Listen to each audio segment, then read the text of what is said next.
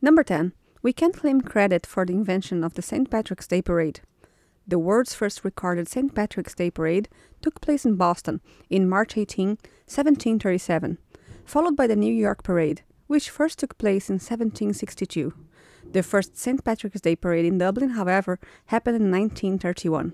Number 9. This St. Patrick's Day will all be wearing green, but shouldn't it be blue? The original color associated with St. Patrick was blue, but through the symbol of the shamrock and the Irish connection, green became the most common color used in connection with him. Number 8. 100 pounds of green dye was poured into the Chicago River in honor of St. Patrick's Day. In 1961, the business manager of Chicago's Journeyman Plumbers Local Union, Stephen Bailey, received permission to turn the Chicago River green for St. Patrick's Day. Due to uncertainties about the amount of dye it would take to turn the river green, a massive 100 pounds of vegetable dye was used in comparison to the 25 pounds used today. The Chicago River stayed green for a full week. We don't, however, do this in Ireland. Number 7. St. Patrick banished the snakes from Ireland. Patrick is said to have banished the snakes from Ireland, but in fact, Ireland never had any snakes, as the weather was too miserable for the cold blooded reptiles.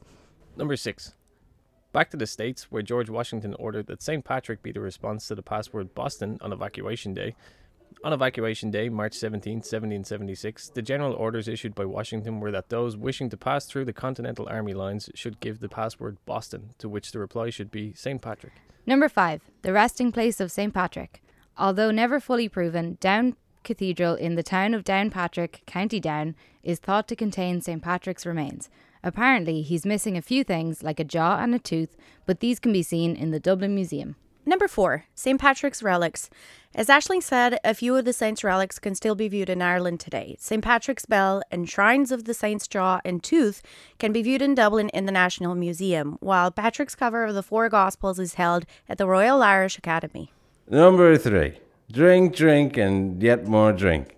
The Global Corporate Relations Director of Guinness says 5.5 million pints of Guinness are sold on any given day.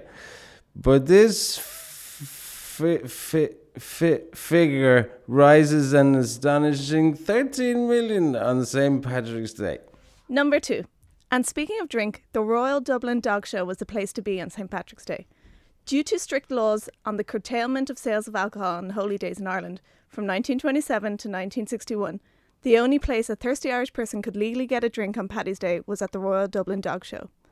At the time, the church and state were worried that the Irish would drink too much on the day. Number one. And after all that, he's not even Irish. St. Patrick was actually born in Roman Britain at the end of the 4th century AD and taken to Ireland by slavers when he was a teenager. The exact place of his birth is debatable, as some say Scotland and some say Wales, but either way, he's Irish now.